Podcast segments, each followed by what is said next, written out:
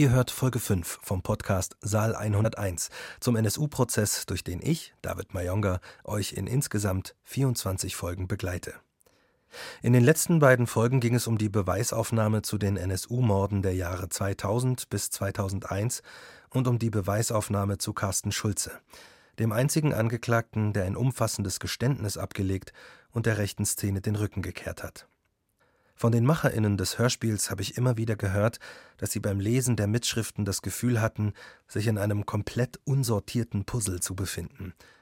Der Grund, warum dieses anfangs unsortierte Puzzle dann für die MacherInnen dieses Dokumentarhörspiels letztendlich doch aufging, Sie haben sich bei der Konzeption des Dokumentarhörspiels entschieden, es nicht chronologisch aufzubauen, sondern sich in jeder Folge einem Themenkomplex aus der Beweisaufnahme zu widmen. Mit Sicherheit also werden sich in den kommenden Folgen noch einige Puzzleteile zu anderen fügen und diese vielleicht auch ein Gesamtbild ergeben. Ein Bild unter anderem von der Sozialisation und Radikalisierung der Täter während der Nachwendezeit, vom Leben des Trios im Untergrund, von den rechten Netzwerken und der Unterstützerszene, von den Pannen bei den Ermittlungen der Taten und nicht zuletzt der Hoffnung der Opferangehörigen auf Aufarbeitung und Aufklärung durch den Prozess und ihre Enttäuschung. Gerade weil dieses Gesamtbild, das sich in den insgesamt 24 Folgen ergibt, extrem perspektiven- und variantenreich ist, teilweise auch unscharf und unbefriedigend, ist es meines Erachtens wichtig, sich heute genau hiermit auseinanderzusetzen. Denn wir müssen die Gefahr, die von rechten Netzwerken ausgeht, ernst nehmen. Wie diese Netzwerke im Verborgenen arbeiten, darauf wirft der NSU-Prozess ein Schlaglicht. In dieser Folge geht es um einen Anschlag, den der NSU 2001 auf ein iranisches Lebensmittelgeschäft in Köln verübte. In der Folge des Anschlags hatte die Tochter des Geschäftsinhabers nicht nur mit schwersten körperlichen Verletzungen zu kämpfen, sondern auch psychischen Problemen und damit, dass ihre Familie selbst in den Fokus der Ermittlungen geriet. Saal 101 Dokumentarhörspiel zum NSU-Prozess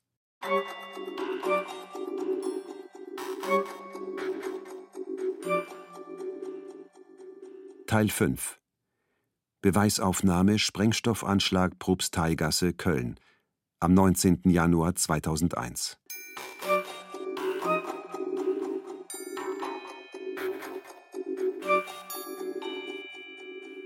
Zeugin und Nebenklägerin Daria P. Anmerkung der Redaktion, Name geändert. Und weitere Mitglieder der Familie P. im Saal. Zeuge, Nebenkläger und Vater des schwer verletzten Opfers des Sprengstoffanschlags. Er bittet darum, mit Dolmetscher vernommen zu werden. Neben dem Zeugen sitzt auch die Rechtsanwältin, die diesen Nebenkläger vertritt. Zeuge. Es war ein paar Tage vor Weihnachten. Gegen 17 oder 18 Uhr kam ein Herr in meinen Laden mit einem weißen Hemd, einer Jeanshose. Er war schmächtig gebaut, hatte lockige, ziemlich lange Haare. Er hatte einen Korb in der Hand und wollte sich ein paar Sachen holen. War kurz vor Feierabend. Wir wollten gerade schließen.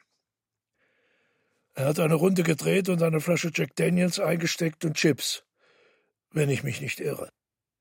Waren im Wert von ungefähr 55 D-Mark waren in seinem Korb. Er kam zur Kasse und sagte, Tut mir leid, ich habe mein Portemonnaie vergessen, aber ich wohne hier um die Ecke. Ich hatte den Mann bis dato noch nie gesehen. Er hat sich ein bisschen komisch verhalten. Ich bin ihm hinterher, aber er ist weggerannt. Bis 18 Uhr, 18.30 Uhr haben wir gewartet, dann haben wir geschlossen. Der Mann kam auch nicht am Tag danach. Dann haben wir den Korb nach hinten in unseren Aufenthaltsraum gebracht. Zeugin und Nebenklägerin Daria P. Der Korb lag am 19. Januar hinten im Büroraum. Ich habe die Dose leicht aufgemacht und habe eine blaue Campinggasflasche gesehen, keine Zündvorrichtung. Ich habe die Dose zugemacht, habe die Dose wieder hingelegt, bin unter den Tisch, um was zu suchen. In dem Moment ist sie explodiert. Überall helles Licht. Ich lag dann auf dem Boden, hatte Schmerzen, konnte nicht sehen, nicht schreien, nicht reden. Die Augen konnte ich nicht mehr öffnen durch die Verbrennungen. Ich hatte keine Orientierung. Im Krankenwagen bin ich zügig sediert worden wegen der starken Schmerzen. Danach habe ich keine Erinnerungen mehr, bis ich im Krankenhaus aus dem Koma erwacht bin. Zeuge Martin M., Kriminalbeamter Köln. Ich habe nicht mehr ganz so viele Erinnerungen. Ich habe mir den Bericht nochmal durchgelesen. Einsatz war gegen 7.30 Uhr. Eine Explosion in iranischem Lebensmittelgeschäft in der Propsteigasse. Zunächst sind Kollegen von mir hin. Ich bin erst etwas später hinzugekommen. Es war noch stockdunkel, auch ziemlich kalt. Die Straße war abgesperrt. Die verletzte Person war schon ins Krankenhaus abtransportiert worden. Angehörige waren zunächst noch da, wurden dann aber auch ins Krankenhaus gefahren. Wir haben zunächst eine Tatortbegehung gemacht. Das Ladenlokal hatte ein großes Schaufenster. Dort waren Schäden. Hinter dem Ladenlokal war ein Vorraum und dann noch ein Aufenthaltsraum. Dort waren die schwersten Schäden. Dort stand ein Schreibtisch, die Platte war zerborsten, an der Wand waren Markierungen, trichterförmig, die auf kurzes Feuer hingedeutet haben. Richtig gebrannt hat es nicht. Wir haben dann in dem Zimmer auch die Metallkiste gesehen.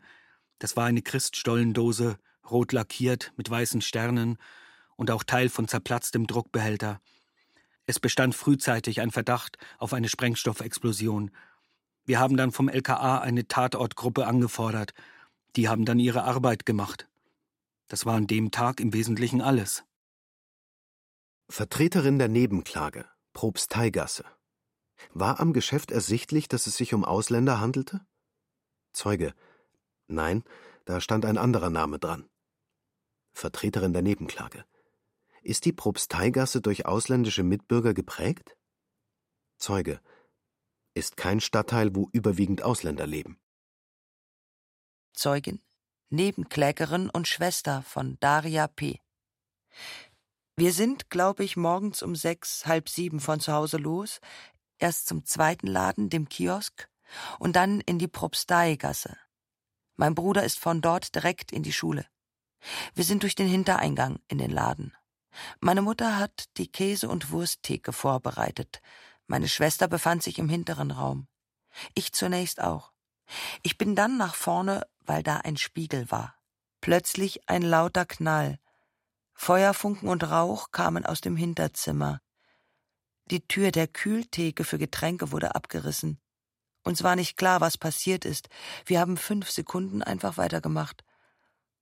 Dann kamen die Schreie meiner Schwester. Meine Mutter ist hin, kam zitternd und voller Blut zurück, hat gesagt, ruf einen Krankenwagen. Ich bin dann raus, habe auf der Straße um Hilfe gerufen. Erst hat keiner reagiert. Dann wurde ich direkt von der Polizei wie eine Kriminelle mitgenommen und vernommen. Ob wir mit Gas kochen? Hab beschrieben, wie es gewesen ist. Aber ich stand natürlich unter Schock. Stunden später wurde ich dann ins Krankenhaus gefahren.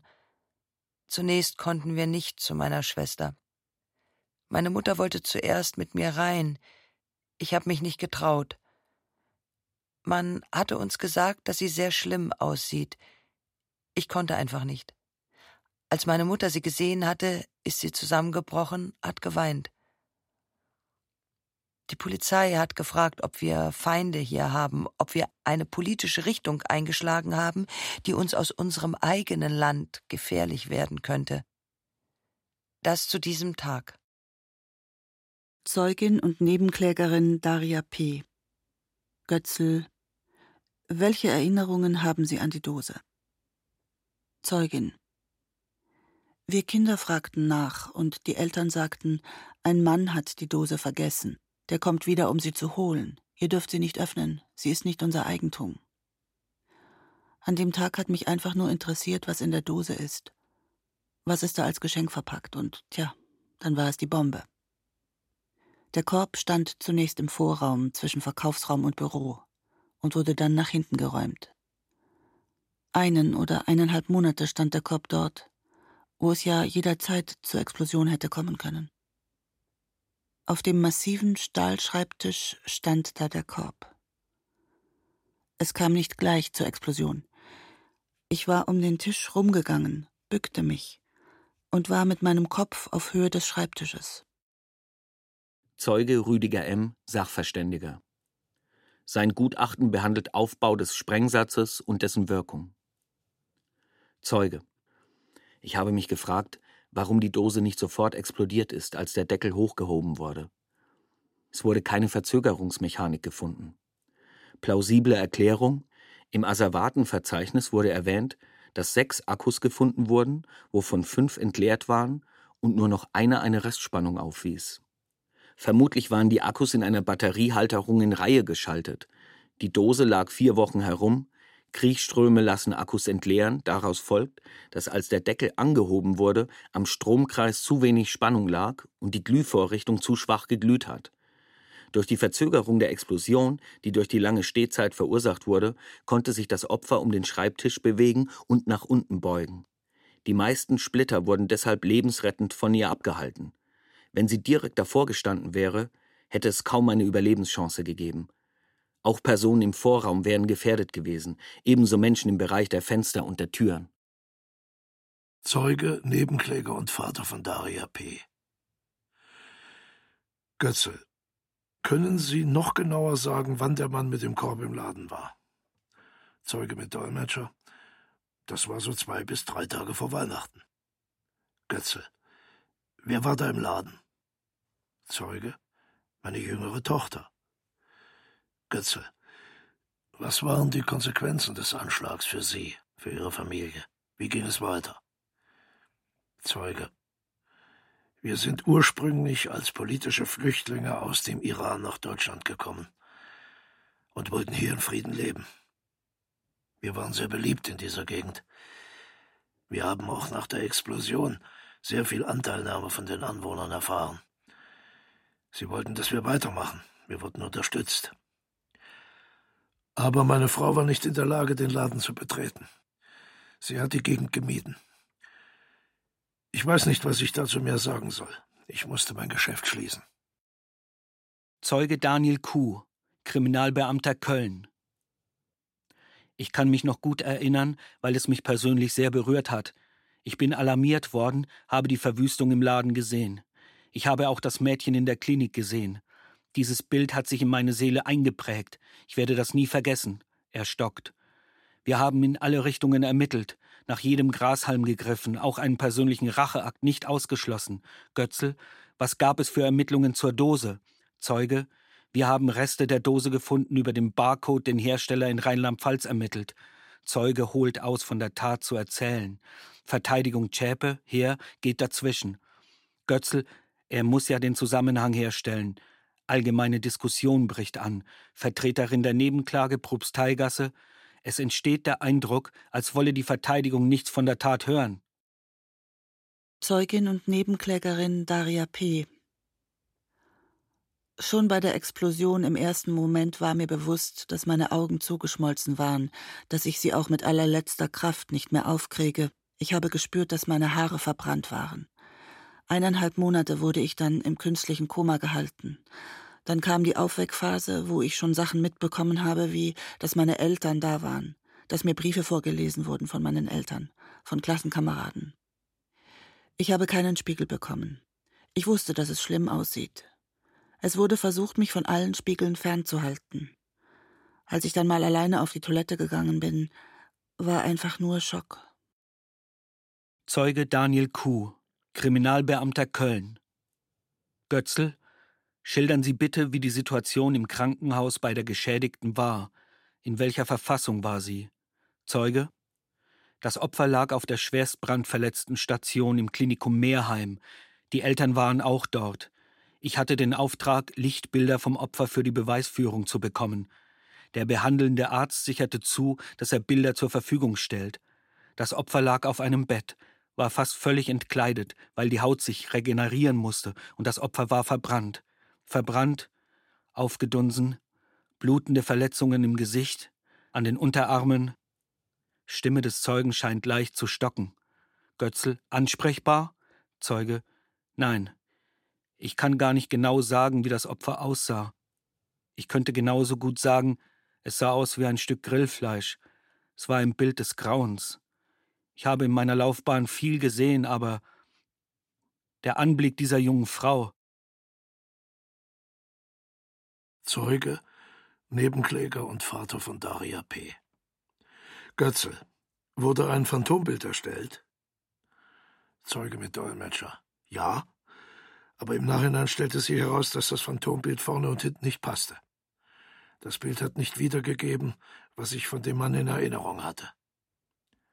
Götzel, können Sie präzisieren, was nicht passte? Zeuge. Die Haare haben nicht gestimmt, auf keinen Fall. Die waren glatt auf dem Bild. Er hatte aber Locken. Er hatte ein knochiges Gesicht. Ich weiß nicht, ob das an mir lag. Ich stand neben mir. Oder ob die Beamten etwas vermasselt haben, ich weiß es nicht. Als das Bild erstellt wurde, habe ich gesagt, das ist nicht das, was ich gesehen habe. Nun wird ein Phantombild gezeigt mit einem Mann mit blonden Haaren bis über die Ohren. Es sieht keinem der Uwes ähnlich. Zeuge. Was die Haare betrifft, passt es ungefähr. Was das Gesicht betrifft, kann ich nicht hundertprozentig sagen. Nun ein anderes Bild. Schmales Gesicht, Haare enger am Kopf. Zeuge. Nein, das können wir vergessen. Das kann ja nicht sein. Götze. Wurde mehrmals ein Bild bei der Polizei erstellt? Zeuge. Einmal weiß ich, dass ich bei der Polizei war. Ein zweites Mal, ich kann mich nicht daran erinnern. Götzel. Vermerke von der Polizei Vorhalt 19.01.2001. Gegen 15.30 Uhr wurde auf der hiesigen Dienststelle ein Phantombild erstellt von einer Person, die einen Präsentkorb im Geschäft hinterlassen hat. Sprache? Zeuge. Nach meiner Wahrnehmung war das Deutsch ohne irgendeinen Akzent.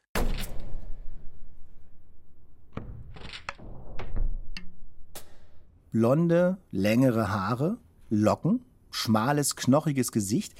So hat ja der Vater des Opfers den Mann beschrieben, der im Laden in der Propsteigasse den Einkaufskorb stehen ließ. Diese Beschreibung, die passt ebenso überhaupt nicht auf Mundlos und Böhnert. Und deswegen ist die Propsteigasse eine der Taten, bei der immer noch Zweifel bestehen an der Täterschaft der Uwes. Und damit natürlich auch an dieser Grundthese, dass der NSU nur aus drei Personen bestand. Konkrete Ermittlungen zur Propsteigasse, die gibt es nicht mehr. Und das würde sich wohl nur ändern, wenn durch irgendeinen Zufall neue Erkenntnisse auftauchen. Verteidigung Emminger was genau meinten Sie mit Weihnachten? Welches Datum? Zeuge. Ich habe Ihre Frage nicht verstanden. Sie haben als zeitlichen Bezugspunkt in Ihren Vernehmungen vom 19. Januar und 5. Februar 2001 jeweils als Zeitpunkt für das Erscheinen des jungen Mannes das Wort Weihnachten gebraucht. Zeuge. Ja, ich habe gesagt, ein paar Tage vor Weihnachten. Welches Datum meinen Sie mit Weihnachten? Zeuge. Also ich rechne das nach dem Sonnenkalender. Ich weiß, dass es ein paar Tage vor Weihnachten war. Welches Datum verbinden Sie mit dem Wort Weihnachten genau? Zeuge. Das weiß ich nicht mehr. Im Jahr 2000 war der 24. Dezember, der wird im christlichen Bereich Weihnachten genannt, ein Sonntag. Welches Datum ist für Herrn P. Weihnachten? Zeuge. 24. Dezember müsste es gewesen sein, aber ein paar Tage früher oder so ist der Mann mit der Dose da gewesen. Götzl fordert auf, doch bitte klare Fragen zu stellen. Verteidigung Emminger. Also zwei bis drei Tage vor diesem Sonntag. Zeuge. Nageln Sie mich nicht fest, ob es zwei oder drei Tage vorher war.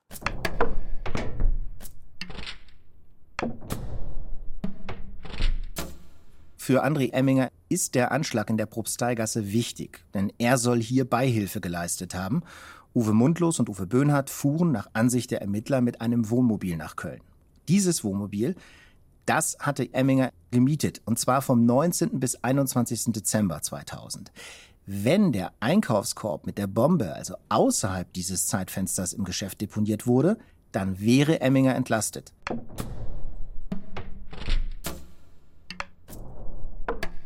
Zeugin und Nebenklägerin Daria P. Ich hatte OPs, um die Trommelfälle wiederherzustellen. Ich hatte unter der Haut Schmutztätowierungen von Schwarzpulver im Gesicht. Ich hatte Laseroperationen, Narbenkorrekturen.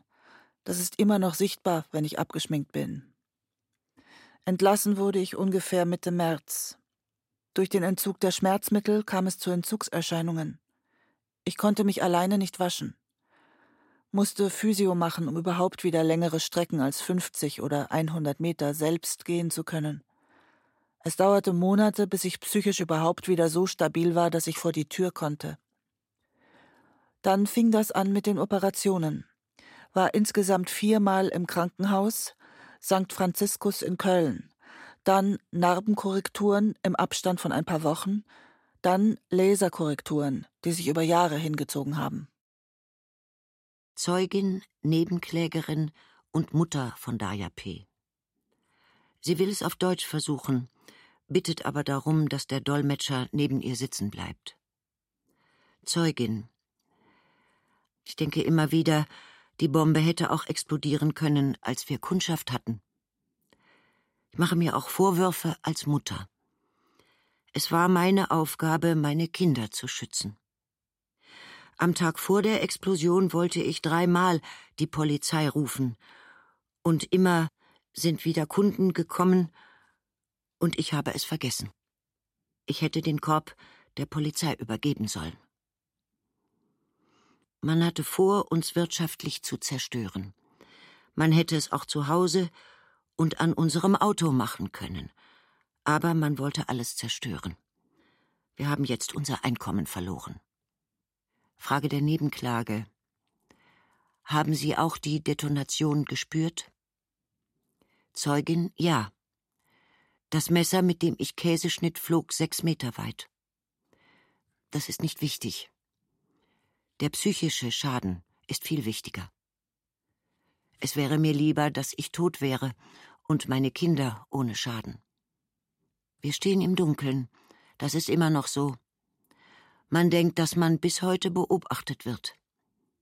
Und dann denkt man, mit welchen Leuten habe ich es zu tun? Rechtsradikale, Unterstützer, das ist nicht einfach. Ich habe mir den Kopf zerbrochen, jedes Detail in meinem Leben, Millionen Szenarien mir vorgestellt. Welchen Fehler habe ich wo begangen? Und wenn man dann entdeckt, dass man es mit solchen Leuten zu tun hat. Vor zwei Monaten hatte ich das Gefühl, dass mich jemand vom Auto aus beobachtet. Dieses Gefühl, man weiß nicht, mit wem man es zu tun hat. Man muss selber ein Ausländer sein, um das verstehen zu können. Zeugin Elke van O., Kriminalbeamtin, Köln. Vertreterin der Nebenklage Probstheigasse was war Ihre Rolle im Verfahren? Zeugin: Anfangs mit Ermittlungen betraut, später Aktenführung mitbetreut. Gab es eine Spur zu einem griechischen Kulturverein?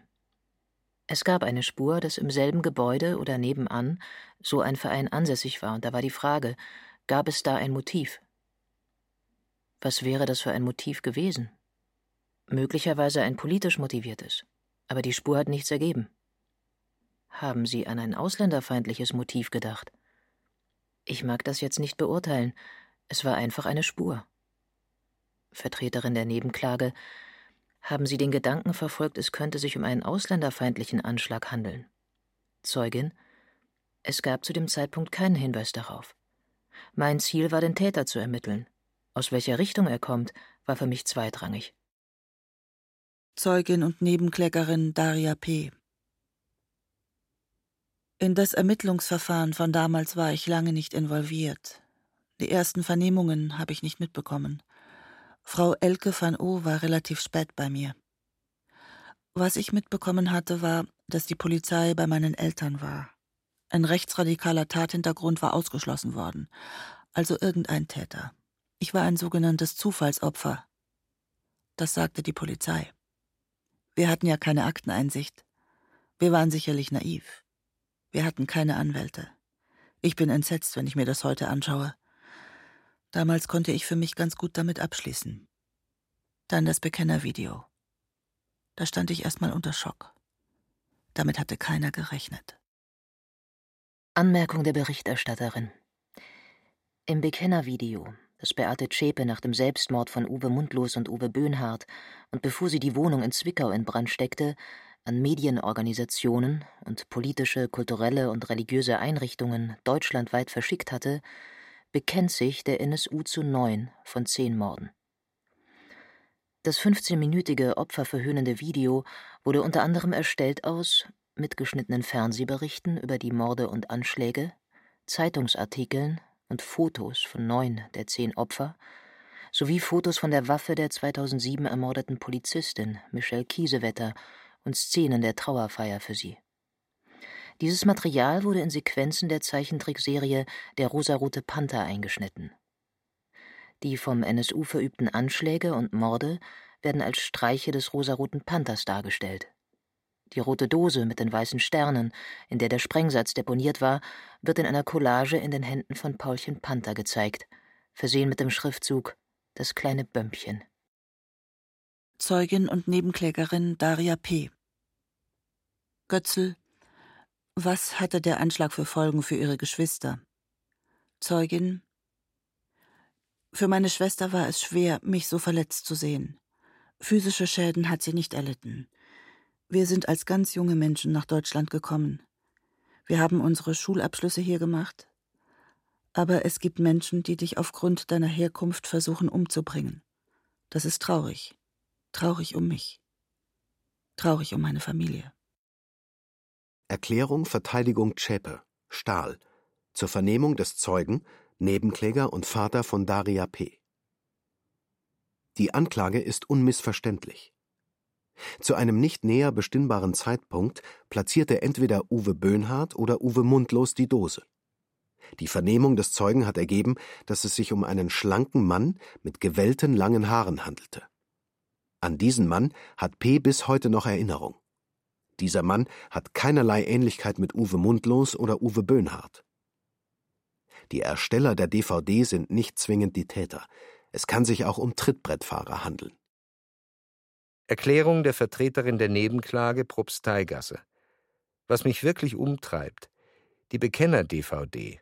Darin so ein Satz wie Frau P. weiß jetzt, wie wichtig uns die Erhaltung der deutschen Nation ist. Das jetzt als Werk von Trittbrettfahrern zu bezeichnen, das wird der Senat sicher anders bewerten. Zeugin und Nebenklägerin Daria P. Ich habe das Abitur nachgemacht, dann Medizin und Physik studiert. Der Schritt, dahin zu gehen und sich der Öffentlichkeit zu stellen, war für mich der schwierigste. Bin dann fürs Studium für ein paar Jahre weggegangen aus Köln. Vertreter der Nebenklage Yashar. Haben Sie jemals erwogen, Deutschland zu verlassen? Zeugin als das Video veröffentlicht worden ist und ich verstanden habe, dass ich wegen meiner Herkunft so angefeindet, so angegriffen wurde, da ist natürlich der erste Gedanke, was soll ich dann noch hier? Ich habe mir so viel Mühe gegeben. Ich bin ein Muster an Integration. Wenn man Leute wie mich so bekämpft, was soll ich dann hier? Später habe ich dann gedacht, ich habe mir alles aufgebaut. Jetzt erst recht.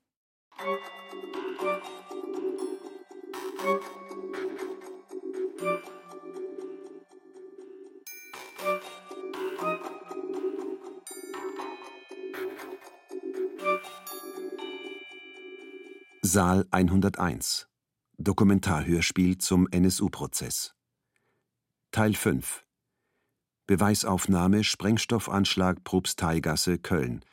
Am 19. Januar 2001